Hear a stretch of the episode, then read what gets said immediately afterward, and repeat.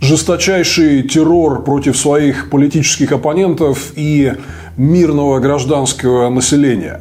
Массовые внесудебные казни, пытки, создание специальных пыточных тюрем и подвалов и концентрационных лагерей, взятие заложников, целые населенные пункты, включая матерей с грудными детьми – вы, наверное, думаете, что я сейчас говорю про какую-то террористическую организацию типа Исламского государства, Хамаса или Хизболлы, но нет. Речь идет про главную структуру, которая фактически сегодня возглавляет Россию.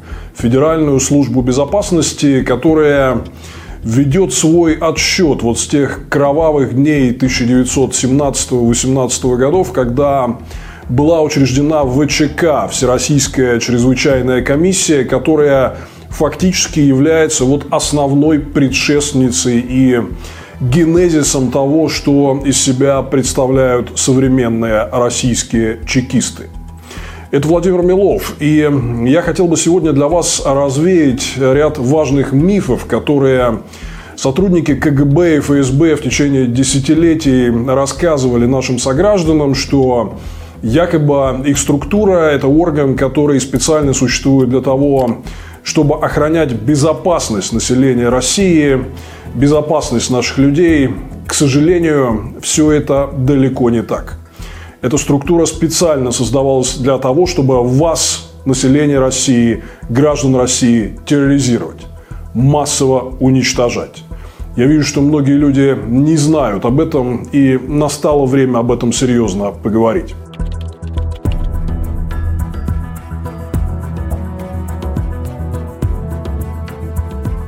На нашем YouTube-канале мы уже выпускали несколько видео про российских чекистов, про КГБ, ФСБ, про психологию и происхождение сотрудников этой структуры, про ее ведущих действующих лиц, вот в частности серого ФСБшного кардинала России Николая Патрушева, ну и в целом про то, как ФСБ фактически захватила власть в стране с приходом на президентский пост Владимира Путина. И эти видео оказались одними из самых популярных на нашем канале, и мы решили развить эту тему и сделать отдельный плейлист про то, как чекисты душат нашу страну. И здесь э, мы хотим ответить на ряд очень важных вопросов, которые поступают от наших зрителей.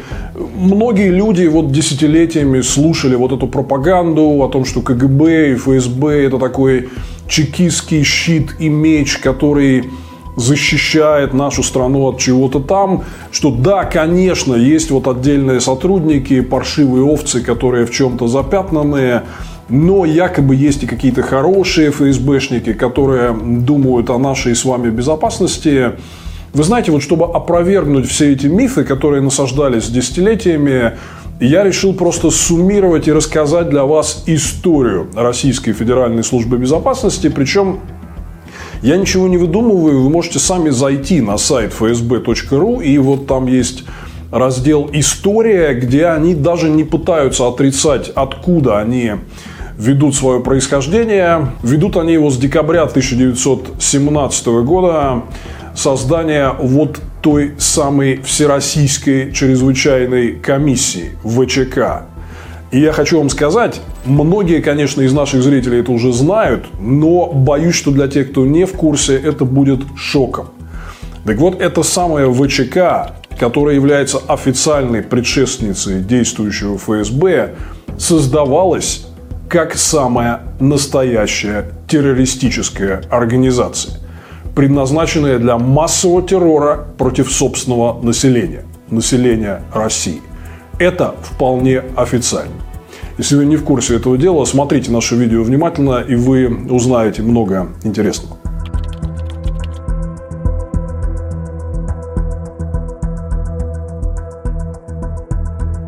Для начала немного исторического контекста. Нет, это еще не обещанный мной цикл по истории России 19-го, начала 20-го столетия. Мы еще к этому историческому циклу вернемся, и там тоже будет много интересного и, возможно, нового для вас. Но, тем не менее, здесь вот э, необходимо некое погружение в исторический контекст по поводу того, что происходило во время российской революции 1917 года и как вот эти чекисты, как структура на свет появились. Тогда вот в феврале 17-го был свергнут царский режим и в результате долгих дискуссий вот основная идея была это провести такие всеобщие всенародные выборы э, нового российского парламента, так называемого учредительного собрания, которое должно опираться на волю народа, демократические выборы, собраться и определить вот дальнейший путь развития нашей страны. После вот долгих обсуждений, возможно, даже слишком долгих, мы к этому вопросу еще вернемся в нашем историческом цикле, вот эти выборы учредительного собрания были назначены на 12 ноября 1917 года. Все вот даты про это время я сейчас буду называть по так называемому старому стилю, чтобы не возникало а, путаницы.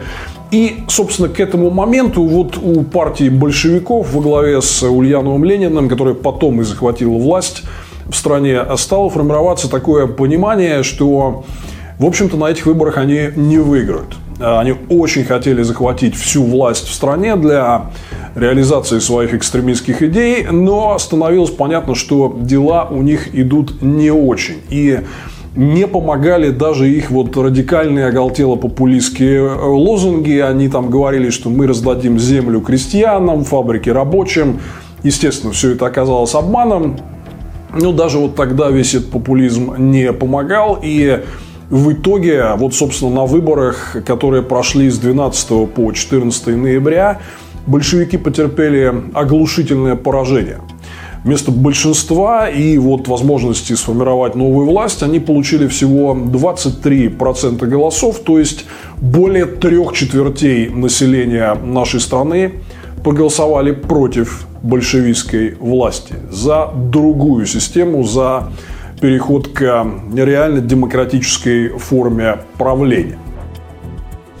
Надо сказать, кстати, что выборы учредительного собрания были образцовыми для того времени по стандартам демократии, даже вот по сравнению с другими странами мира. Например, впервые в рамках всеобщего избирательного права право голосовать на выборах получили женщины в тех же Соединенных Штатах и многих странах Западной Европы, которые сегодня являются развитыми образцовыми демократиями, тогда еще в тот момент женщины не имели э, доступа ко всеобщему избирательному праву. Но, тем не менее, вот э, такие результаты демократических выборов большевикам, понятное дело, не понравились. Они уже понимали примерно, куда идет дело. И вот за несколько недель до выборов, 25 октября 1917 года, по старому стилю, совершили переворот в Петрограде, разогнали временное правительство, установили там свой режим, а, но, тем не менее, они обещали, вот что, как все и договаривались, выборы в учредительное собрание все равно проведем. Тем не менее, они их с треском проиграли. И потерпев разгромное поражение на выборах э, учредительного собрания, большевики поняли, что в условиях, когда более трех четвертей населения страны против тебя, им не удастся удержать свою власть, кроме как методами массового террора против своих политических оппонентов и против населения России. И вот спустя три недели после того, как большевики проиграли выборы, они учредили так называемую Всероссийскую чрезвычайную комиссию по борьбе с, как они называли, контрреволюцией и саботажем, на самом деле со своими политическими оппонентами. Вот это решение было принято 7 декабря 1917 года. Это дата по старому стилю, по новому стилю. Это считается 20 декабря. И вот это именно тот праздник, который сегодня Владимир Путин, Николай Патрушев и другие представители чекистского руководства нынешней авторитарной России считают своим профессиональным праздником. 20 декабря они празднуют каждый год, проводят свои пышные заседания коллегии. И вот когда в 99 году Владимир Путин только стал преемником Бориса Ельцина, он тогда как раз выступал на коллегии ФСБ вот в этот самый день чекиста, день учреждения ВЧК и произнес знаменитую фразу. Группа работников органов госбезопасности прикомандированное в российское правительство со своими задачами справилась. Группа сотрудников ФСБ, направленные вами для, э, в командировку для работы под прикрытием правительства, на первом этапе со своими задачами справляется.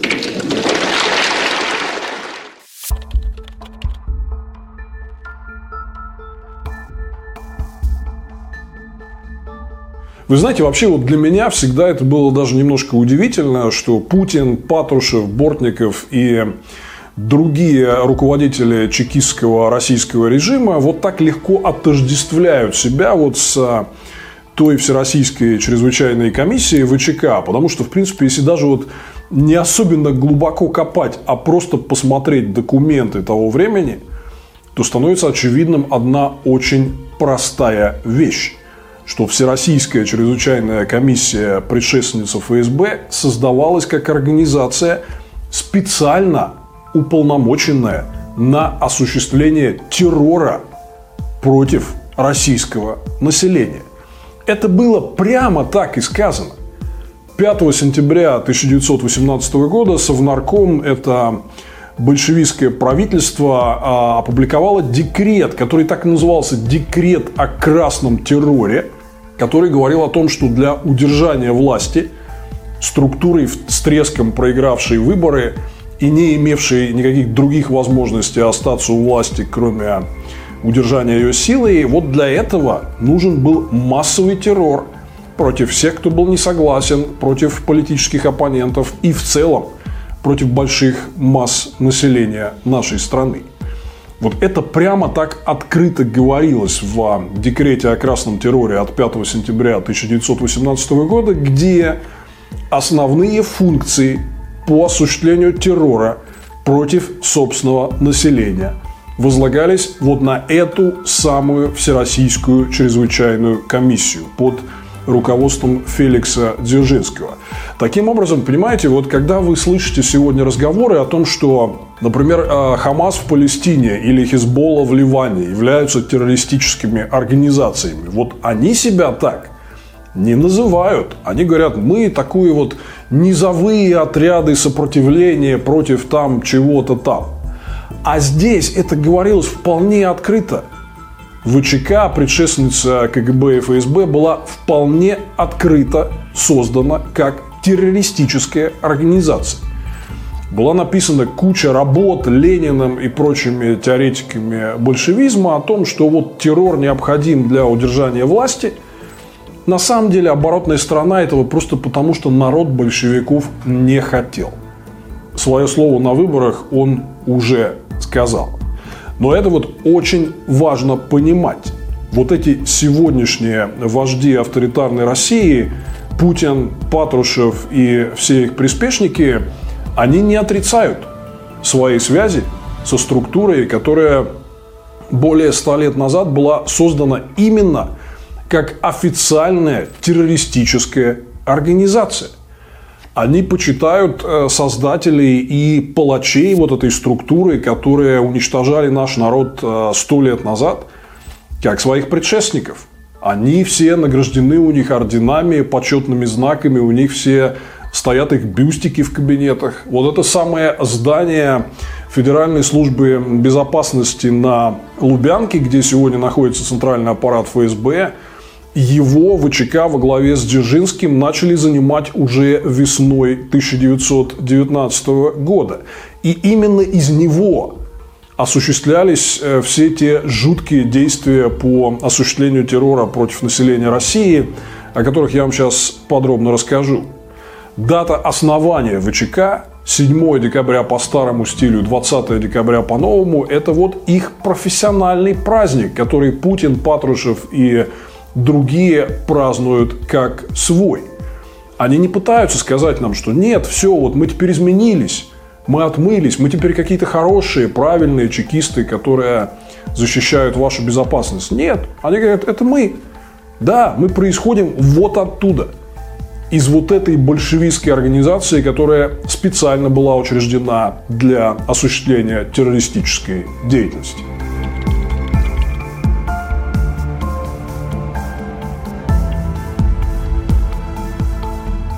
Вы можете прочитать много подробностей о красном терроре. На эту тему есть много публикаций, литературы и даже фильмов, которые вы можете найти в том числе в Ютубе. А мы здесь вам сняли это видео не для того, чтобы рассказывать прям все подробности, а дать э, такую общую картину. И картина это, конечно, ужасающая. То есть с момента начала красного террора до того, как он фактически прекратился в конце 1922 года, были уничтожены не менее чем десятки тысяч наших сограждан. Возможно, сотни тысяч. Есть разные оценки. Вы еще раз повторю, можете найти на эту тему много материалов. Ищите, сопоставляйте, вот смотрите, что вам кажется наиболее убедительным. Но, наверное, минимальная цифра, которая фигурирует, это 50 тысяч убитых сограждан.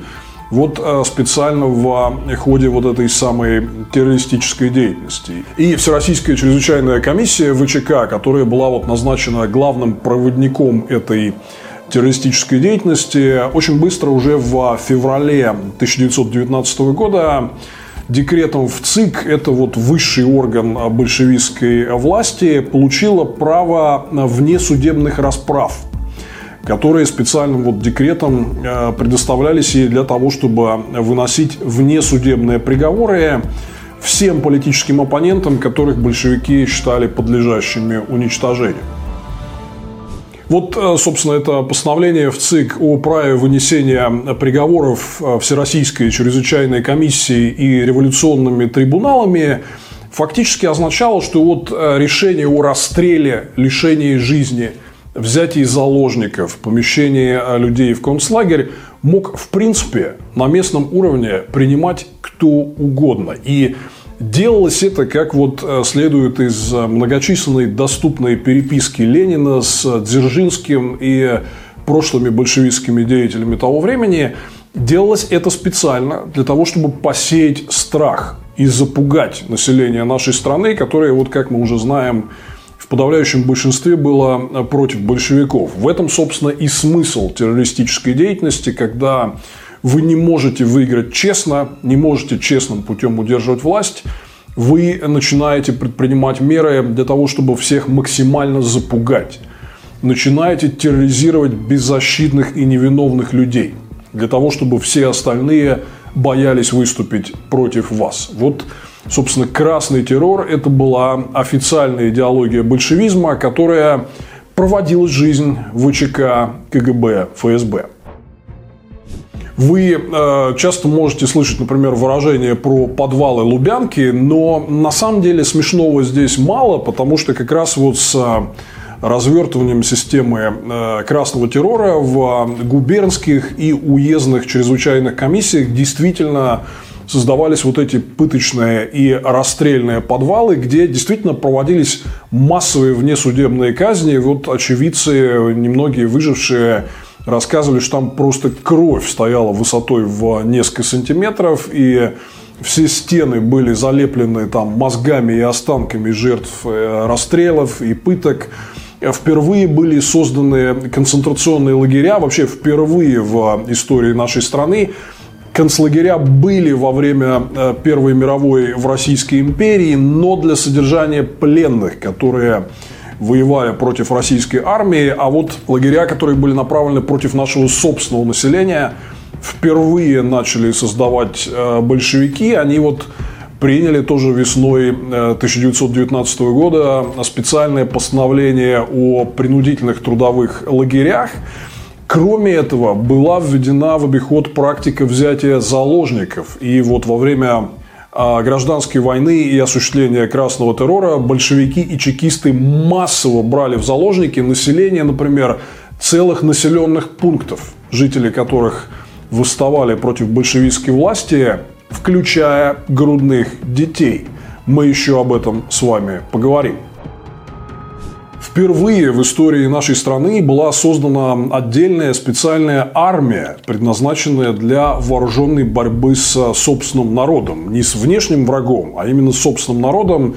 Впоследствии эта армия получила известность как внутренние войска МВД Советского Союза, но она создавалась вот в первые месяцы 1918 года как вооруженные отряды при чрезвычайной комиссии. И вот летом 1918 была объединена в единый корпус войск ВЧК. Это вот потом станет внутренними войсками, которые получат дурную славу подавляя самый широкий спектр народных восстаний против коммунистической диктатуры.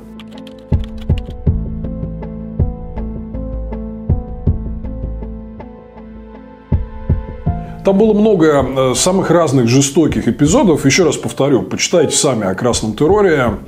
Это стоит того, вот стоит, чтобы понимать, откуда происходит нынешняя российская власть и как она смотрит на свой собственный народ и какими методами она считает возможным его усмирять. Я хотел остановиться только на таких наиболее трагических и вопиющих эпизодах. Ну, прежде всего, это, конечно, террор в Крыму. Вы можете тоже много прочитать об этом. После ухода из Крыма вот последних войск Белой гвардии, войск генерала Врангеля, уходили они достаточно быстро. А, и там оставалось довольно много людей, которые вот в гражданскую воевали против э, Красной Армии. Так вот, они утопили, по сути дела, Крым в крови. Этим лично занимался глава ВЧК Феликс Дзержинский и назначенные им помощники. Вот там есть такие известные фамилии, как венгерский коммунист Бела Кун или Розалия Землячка, э, которые руководили просто настоящим истреблением всего живого в Крыму и вовсе не только представителей уходящей Белой гвардии, хотя на самом деле войска Врангеля отходили и им просто не дали уйти, а вот так вот в порядке мести и чтобы запугать э, всех остальных, начали устраивать массовые расстрелы. Есть самые разные оценки того, сколько в Крыму было жертв, но, например, вот минимальные оценки, которые фигурировали в докладах большевиков, которые из Москвы э, приезжали инспектировать, что там происходит в 1920-1921 годах, они говорили о том, что 20-25 тысяч людей было расстреляно скорее всего, намного больше. 12 тысяч только в одном Симферополе. И это, повторю, только лишь собственные оценки большевистских эмиссаров из Москвы. Например, в ходе красного террора в Крыму чекисты произвели масштабную массовую резню медицинских работников, которые лечили бойцов Белой армии, они просто приходили в медучреждения, в госпитали и вырезали и убивали там всех, включая младший медперсонал.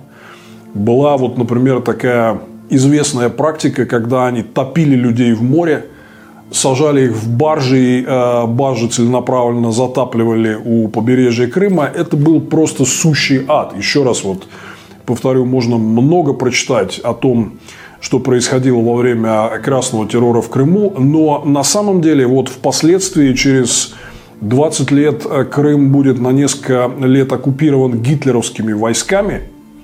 Так вот, в реальности чекисты уничтожили в Крыму сопоставимое количество людей с тем, что погибло в результате за несколько лет гитлеровской оккупации. Таким образом, они были, по сути дела, ничем не лучше. При этом они продолжают иметь наглость утверждать, что вот Крым имеет такие традиционные многовековые связи с Россией. Да, вот мы видим, какие это связи. Это связи, залитые кровью. Даже сами руководители большевиков в Москве пришли в шок от того, что там происходит, когда вот в Крым приехал член Народного комиссариата РСФСР по делам национальности Мирсаид Султан Галиев, который отправил в итоге в Москву возмущенный доклад о положении в Крыму, где все вот эти зверства, внесудебные казни и репрессии описывал. Большевистские лидеры пришли в шок отозвали оттуда основных вот исполнителей репрессий, таких как Бела Кун и Розалия Землячка, и террор в Крыму начали потихоньку сворачивать. Вот чтобы вы понимали, на 1917 э, год по официальным оценкам и переписи населения, население Крыма составляло 750 тысяч человек.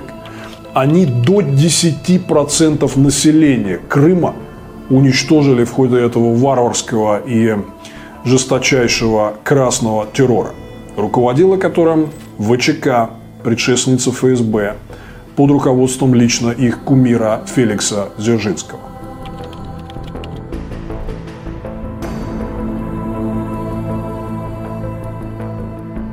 Другая кровавая, жесточайшая страница вот этого террора против собственного населения – это подавление Тамбовского восстания.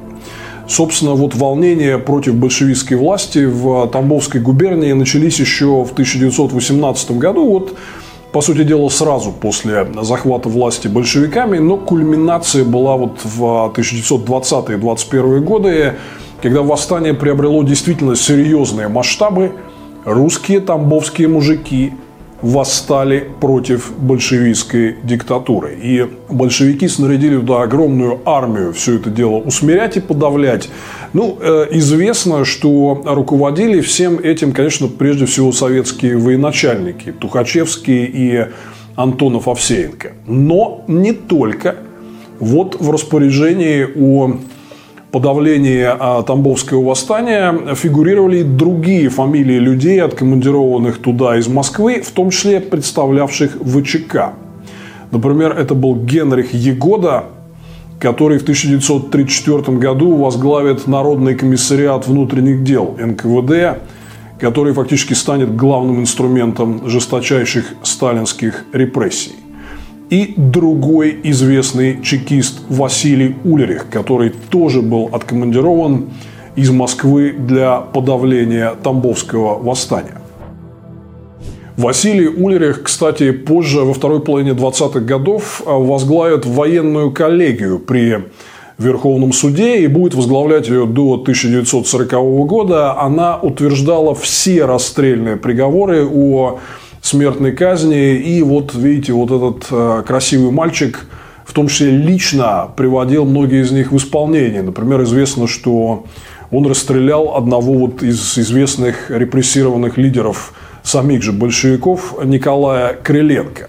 Таким образом, вот в подавлении Тамбовского восстания, ну, очевидно, есть такой явный чекистский след, и чекистский почерк, потому что они принесли туда все свое кровавое ноу-хау, которое сформировали вот в предыдущие годы в борьбе с населением России, которое было недовольно и выступало против большевистского режима.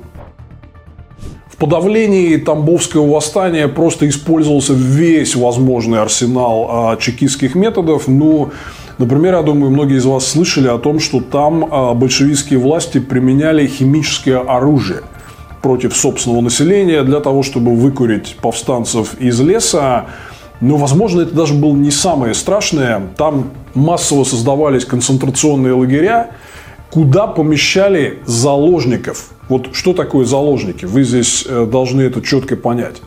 Они брали население целых деревень, мирных людей, женщин, стариков, детей сажали в концентрационные лагеря, угрожали убийством, расстрелом, и многих из них расстреливали в случае, если повстанцы не выйдут из леса и большевикам не сдадутся. Показательным образом расстреливали население целых деревень, для того, чтобы другие деревни вот мотали это на ус и не вздумали присоединяться к повстанцам. У них была там совершенно потрясающая дискуссия по поводу того, можно или нет брать в заложники матерей с грудными детьми в возрасте до трех лет. И они в итоге таки все-таки решили, что нет, нельзя, и надо это дело запретить. Но решили они это только спустя некоторое время. До этого времени брали как миленькие и уничтожили таким образом огромное количество невинных людей.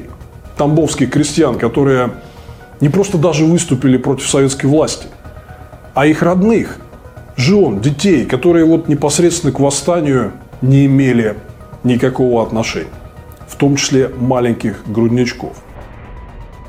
Вы знаете, я помню период 1980-х э, годов, когда я был школьником, и у нас началась Горбачевская перестройка, и обо всех вот этих вещах начали говорить. Мы были абсолютно шокированы услышанным. Мы не могли поверить в то, что такое вообще возможно. Что сотни тысяч ни в чем не повинных жителей нашей страны будут вот так вот жестоко растерзаны, убиты, взяты в плен в концлагеря, взяты в заложники. Но вот э, мне кажется, важный момент здесь, что все-таки тогда, в 80-е годы, говорили в основном про последующие сталинские репрессии конца 1930-х годов, потому что их-то масштаб был еще более поражающим в воображении. Но надо понимать, что генезис, свое происхождение сталинские репрессии вели вот из этого времени. Времени гражданской войны, когда чекисты получили неограниченный мандат от большевистской диктатуры – на осуществление самого кровавого террора вообще за всю историю нашей страны. Вот все люди, которые потом участвовали в сталинских репрессиях, они тренировались и набивали руку на осуществление красного террора в начале 1920-х годов. Тот же Генрих Егода, тот же Василий Ульрих, которые участвовали в подавлении Тамбовского восстания – все эти методы потом масштабировались и уже использовались против э, населения России в каком-то совершенно новом, фантастическом, невероятном масштабе.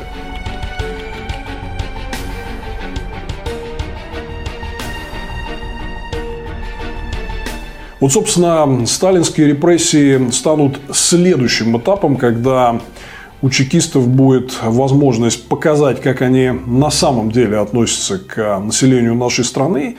Ну вот в 20-е годы с Советским Союзом произошло такое относительное затишье. Я думаю, вы слышали про так называемый период НЭПа новой экономической политики.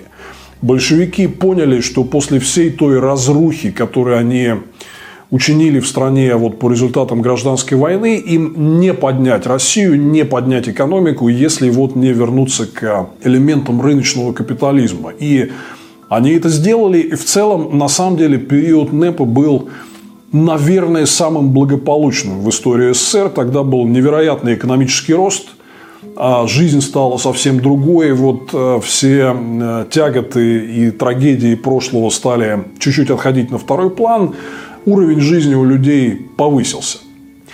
Конечно, большевикам это очень сильно не нравилось. Они прекрасно поняли за тем, что вот россияне чуть-чуть вздохнули свободнее, стали чуть-чуть богаче, обязательно последует требования политических реформ. Так всегда происходит. И, э, собственно, среди ученых идут споры о том, вот что же послужило таким непосредственным основанием для начала сталинских репрессий, но для меня, как практикующего политика, ответ здесь очевиден. Когда закончилась война, вся эта жестокость чуть-чуть отошла в прошлое, люди чуть-чуть разбогатели благодаря вот запущенным в оборот основам рыночной экономики. Понятное дело, что через некоторое время они придут и начнут задавать неприятные вопросы. Хорошо, если богаче нас сделал рыночный капитализм, если вот мы получили благодаря НЭПу возможность как-то хоть что-то свободно обсуждать, а зачем нам нужна диктатура большевиков, которая создает нам только проблемы, которая только пытается нас везде регулировать и ограничить? На мой взгляд, этот вопрос, в принципе, висел в воздухе, и лидеры большевиков понимали, что если они не сыграют на опережение – и не устроит вот, э, очередной раунд массового террора, направленный на то, чтобы запугать собственное население, то вот эти неприятные к ним вопросы станут ребром. И Россия станет перед перспективой серьезной политической реформы и демократизации. В итоге, на самом деле, все это и получилось позже, во время хрущевской оттепели и горбачевской перестройки своими кровавыми репрессиями Сталину удалось лишь оттянуть вот этот момент, когда наша страна встала на ноги и спросила, а зачем нам нужна эта большевистская и чекистская диктатура? Ну, вы знаете, вот э, у нас традиционно и верно эти репрессии называют сталинскими, потому что Сталин, конечно, был их главным идеологом, вдохновителем и давал добро на всю эту жестокость. Но один Сталин эти репрессии не смог бы осуществить без масштабного террористического аппарата, в котором он остро нуждался для того, чтобы вот действительно репрессировать а, миллионы россиян. И еще раз повторю, что масштабы сталинских репрессий просто поражали воображение. Там вот только официальная признанная цифра расследований составляет почти миллион человек. И признано, что более трех миллионов были репрессированы другими способами, без расстрела. Точных цифр мы не знаем, но тем не менее. Это какие-то совершенно фантастические цифры. Под каток этих репрессий попали миллионы людей. И один Сталин, какой он не был бы кровожадный упырь, конечно, осуществить все это дело в одиночку не мог. Это осуществляли чекисты. Вот 10 июля 1934 года был собственно, издан тот самый указ о формировании Народного комиссариата внутренних дел со зловещей аббревиатурой НКВД, который до сих пор заставляет россиян содрогаться. Это вот было такое создано суперведомство над всеми другими ведомствами. Главное ведомство по осуществлению репрессий против населения России, которое вот и будет принадлежать основная роль в выкашивании нашего населения в угоду сталинским политическим амбициям. И вот 30 а, июля 1937 а, года был а, принят тот самый секретный приказ НКВД о начале так называемого большого террора, который послужил вот уже началом перехода репрессий в подлинно массовую плоскость. Ну и, э, конечно же, чекисты в ходе осуществления массовых репрессий, они вот использовали тот опыт, который у них сформировался в ходе красного террора и гражданской войны. Я напомню, что вот первый руководитель НКВД Генрих Егода, он вот был один из тех, кто активно участвовал в жестоком и кровавом подавлении Тамбовского восстания в 1920-1921 годах. Ну и, конечно, здесь было все то же самое – пытки, концлагеря, был э, издан приказ о создании главного управления исправительно-трудовых учреждений и трудовых поселений. Вот тот самый печально известный ГУЛАГ. То есть, изначально уже готовили инфраструктуру именно под массовые репрессии, под террор против всего населения России, чтобы, не дай бог, люди не потребовали демократизации и политических преобразований. Вы знаете, вы э, про сталинские репрессии тоже можете почитать много. Есть огромное количество литературы, исторических свидетельств и так далее. Но просто чтобы показать вам связь между палачами из НКВД и действующими руководителями России из Федеральной службы безопасности, выходцами из КГБ, я просто назову вам два эпизода. Э, первый эпизод – это палачи, о которых тоже вам стоит почитать. Например, вот одни из чемпионов по количеству расстрелянных – это Василий Блохин и Петр или Петерис Мага. Это палачи, которые уничтожили каждый, ну, наверное, не менее 10 тысяч человек. Вот расстреляли лично. Почитайте просто про них. Сразу предупреждаю, что лучше увести детей от этого чтения, и вам, скорее всего, станет плохо – Потому что это люди, которые физически не могли отмыться от запаха крови, и им становилось плохо и некомфортно, когда они несколько часов подряд никого не расстреливали. Им хотелось еще. Так вот, эти люди – одни из самых жестоких палачей во всей тысячелетней истории нашей страны, до сих пор, до сих пор обладают всеми внутренними почестями в рамках чекистской структуры, которые их так никто и не лишил. Они все при орденах.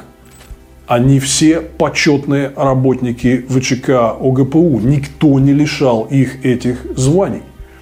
Василию Блохину, например, недавно открыли очень симпатичный памятник на Донском кладбище. И там стоят цветочки, как будто он какой-то герой. Петерис Магга тоже вполне себе престижно похоронен на Новодевичьем кладбище. Для Бориса Немцова, например, для, на Новодевичьем места не нашлось, а вот НКВДшный палач Мага преспокойно там вот лежит себе. Да? Еще раз повторю, что никаких слов или действий для осуждения этих НКВДшных палачей вот нынешняя структура ФСБ никогда не предпринимала. Никакие ордена и почетные звания, и знаки, и награды у них не отозваны они продолжают в иерархии ФСБ пользоваться всеми теми же почестями, как вот реально какие-то ценные, почетные работники госбезопасности. Госбезопасность их состояла в том, чтобы на конвейере расстреливать людей. Людей в подавляющем большинстве абсолютно ни в чем не виновных. А вторая история вот какая. Я думаю, что Многим из жителей Томской области хорошо известны слова «Колпашевский яр».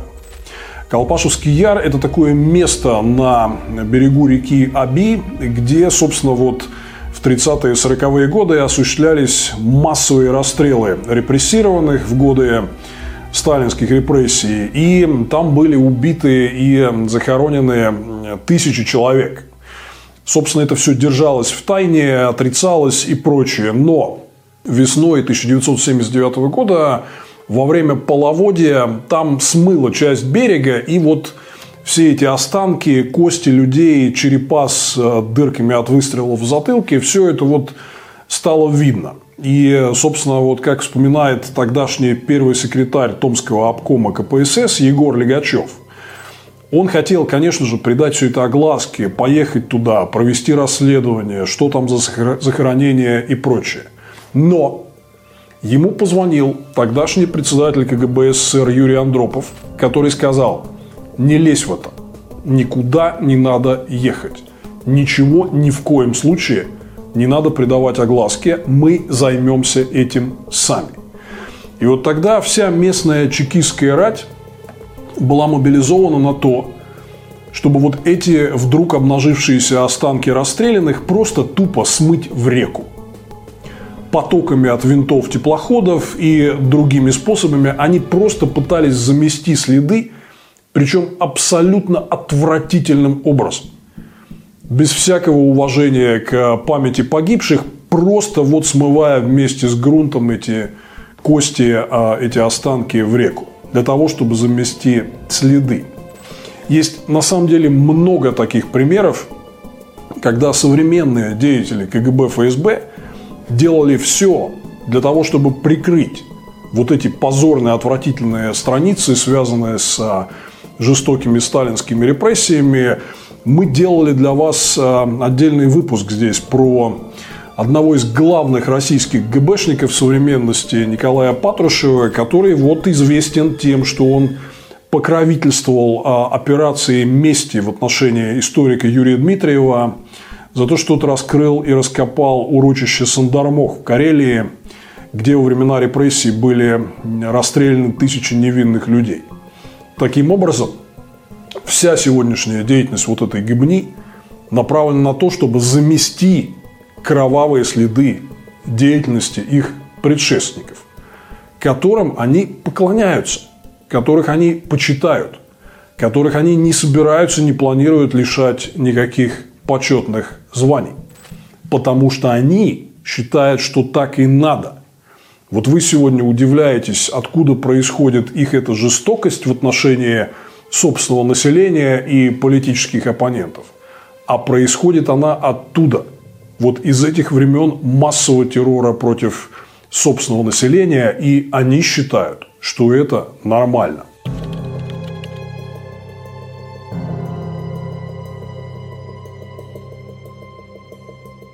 Там можно вспомнить э, еще много что. Например, э, политические убийства. И вот ту самую пресловутую лабораторию ядов, которую в 1937 году передали как раз в ведение НКВД. Вот это именно она в течение целого ряда десятилетий проводила работы по разработки ядов для точечных отравлений своих политических оппонентов. И таких историй мы теперь знаем много. Мы знаем, что вот половину российских оппозиционеров пытались травить, и в том числе Алексея Навального, Владимира Карамурзу и многих других. Вот журналисты-расследователи э, вскрыли целую мощную сетку отравителей внутри э, структуры Федеральной службы безопасности, но свою историю это все ведет давно, вот с э, тех времен, когда ФСБ в 30-е годы, когда она еще называлась НКВД, появилась официальная лаборатория по ядам для отравления своих э, политических оппонентов. И таких случаев было много. Вот один из известных, например, это отравление в 1978 году в Лондоне болгарского диссидента Георгия Маркова. Есть такой даже известный фильм с Пьером Ришаром, который снят по мотивам этой истории, называется «Укол зонтиком». Так вот, как мы знаем из э, воспоминаний известных КГБшных перебежчиков, в том числе Олега Калугина, а, одно из указаний по проведению этой операции по отравлению Георгия Маркова рицином давал будущий председатель КГБ СССР и э, вдохновитель августовского путча 1991 года Владимир Крючков, который возглавлял тогда в КГБ СССР первое управление контрразведки, был одним из ближайших приближенных Юрия Андропова. Так вот, уж не знаю, по совпадению или нет, но Владимира Крючкова повысили до должности зампреда КГБ СССР буквально через пару недель после успешного убийства, отравления Георгия Маркова. Там было еще много чего. Троцкого зарубили топором, сделал это агент НКВД.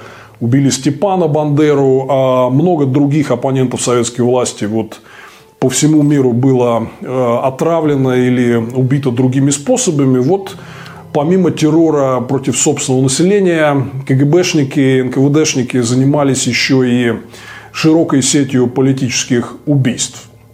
Другая история, например, это НКВДшные заградотряды. Я думаю, вы тоже об этом слышали во время Второй мировой войны после нападения гитлеровцев, когда э, наши войска противостояли гитлеровским захватчикам, у них за спиной стояли никогда не воевавшие представители НКВД с оружием, которые не воевали, Вся их задача состояла в том, чтобы стрелять в своих же собственных солдат, если они будут отступать. Эта практика еще появилась э, в 1939 году, когда Советский Союз напал на Финляндию. И вот она показалась им настолько успешной, что заградотряды НКВД разрослись до невероятных масштабов в годы Второй мировой войны. Кстати, здесь такой важный момент. Последующие послевоенные руководители советского КГБ, а, например, Владимир Семичастный или Юрий Андропов или тот же Владимир Крючков, не воевали во Вторую мировую войну с гитлеровцами, хотя были во вполне себе призывном возрасте. Нет, они не стояли с ружьем в заградотрядах, но они вот были где-то там на какой-то очень-очень важной тыловой комсомольской работе.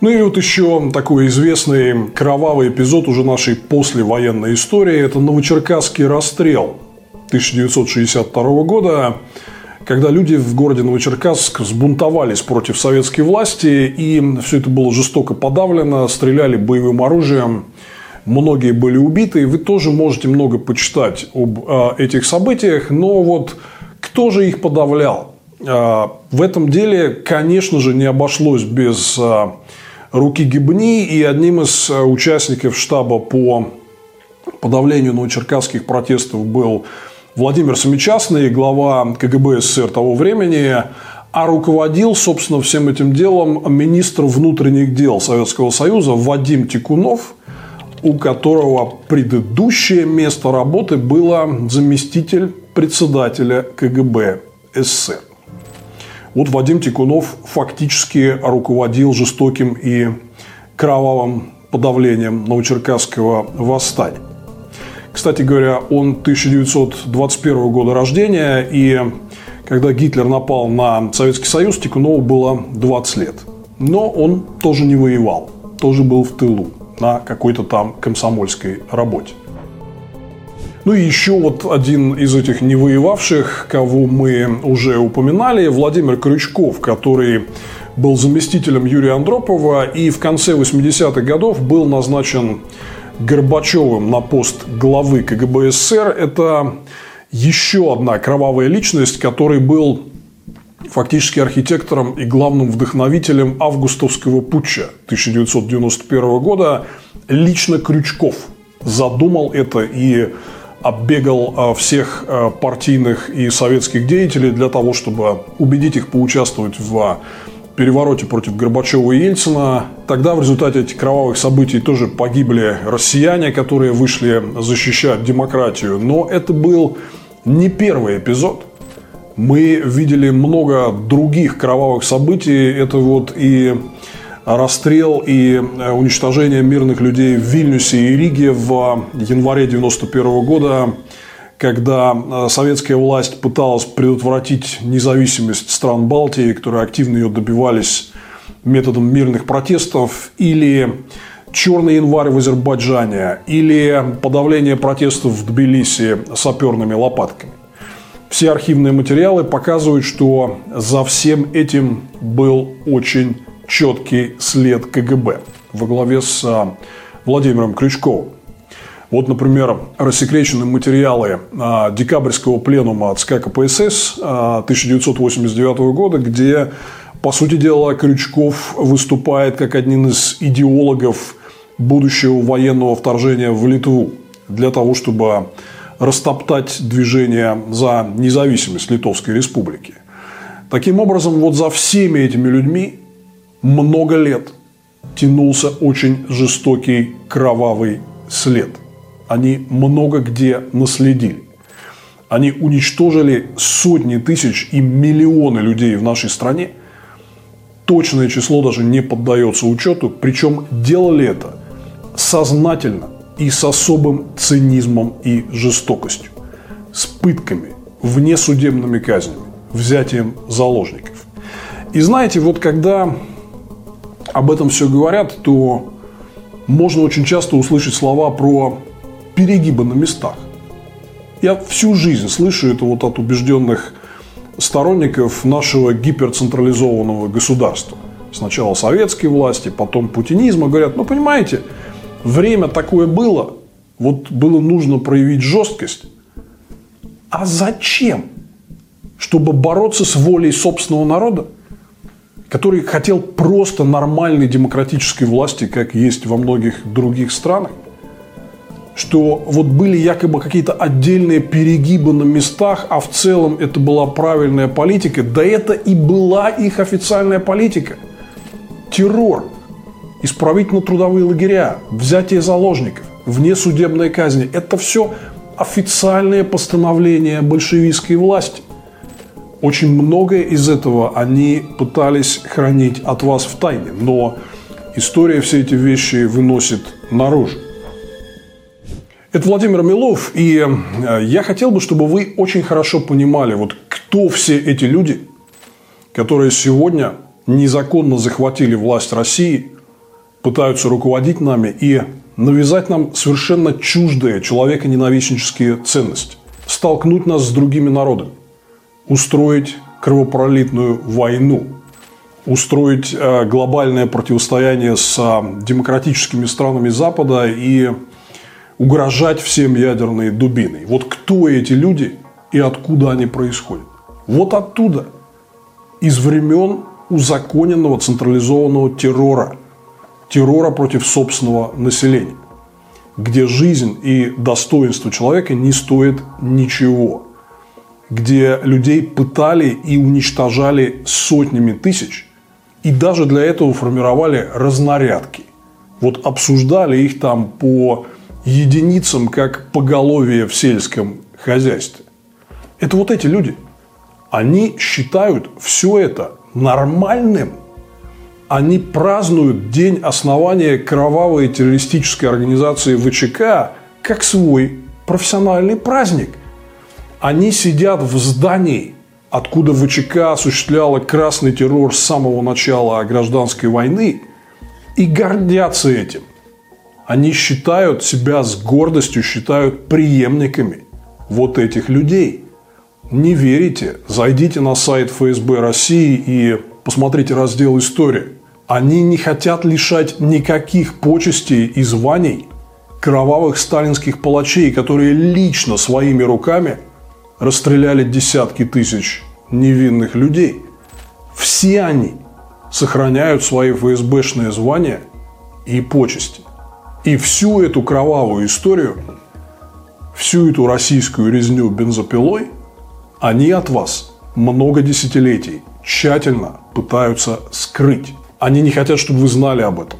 Они жестоко мстят людям, которые вскрывают для вас эту правду. Например, тот же Юрий Дмитриев, который вскрыл урочище Сандармох в Карелии, где были расстреляны тысячи ни в чем не повинных людей. Они хотят и дальше продолжать терроризировать все население нашей страны для того, чтобы предотвратить одну простую вещь – движение нашей России к свободе и к демократии. Я думаю, что вы согласитесь с тем, что даже многие из ваших родственников и знакомых с самыми промытыми пропагандой мозгами все равно хотели бы иметь возможность открыто обсуждать все те безобразия, которые творятся у нас в стране.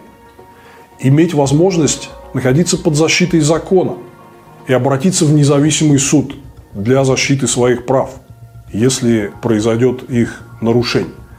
Я думаю, что никому не нравится то, что людей лишили возможности избирать власть на честных выборах. Но вот для того, чтобы эту власть незаконно удерживать, продолжать нашу страну беззастенчиво грабить, эти люди вот уже больше сотни лет привыкли к практике террора. Вы, наверное, думаете, что террор – это что-то постороннее, что это Хамас, Хизбалла, ИГИЛ, Шамиль Басаев. Нет. Террор, узаконенный террор, это то, что сегодня находится в высших российских властных кабинетах. Они этого не скрывают. Они этим гордятся. Но я верю, что наступит момент, когда ВЧК, НКВД, КГБ, ФСБ будет признана террористической организацией, как они того заслуживают. И их роль в истории будет вот оценена такой, как она была на самом деле. Жестокие, кровавые террористы и убийцы собственного народа. Это Владимир Милов, и мы здесь на моем канале рассказываем вам правду о важных вещах, которые происходят в России и в мире. И вот эти вещи нужно знать. И нужно рассказывать тем, кто поддался на всякие легенды про щит и меч, про великую госбезопасность, которая якобы от чего-то нас там защищает – она нас не защищает, она нас убивает, и вы должны это знать. Расскажите это всем, кому можно, пересылайте это видео своим родственникам и знакомым.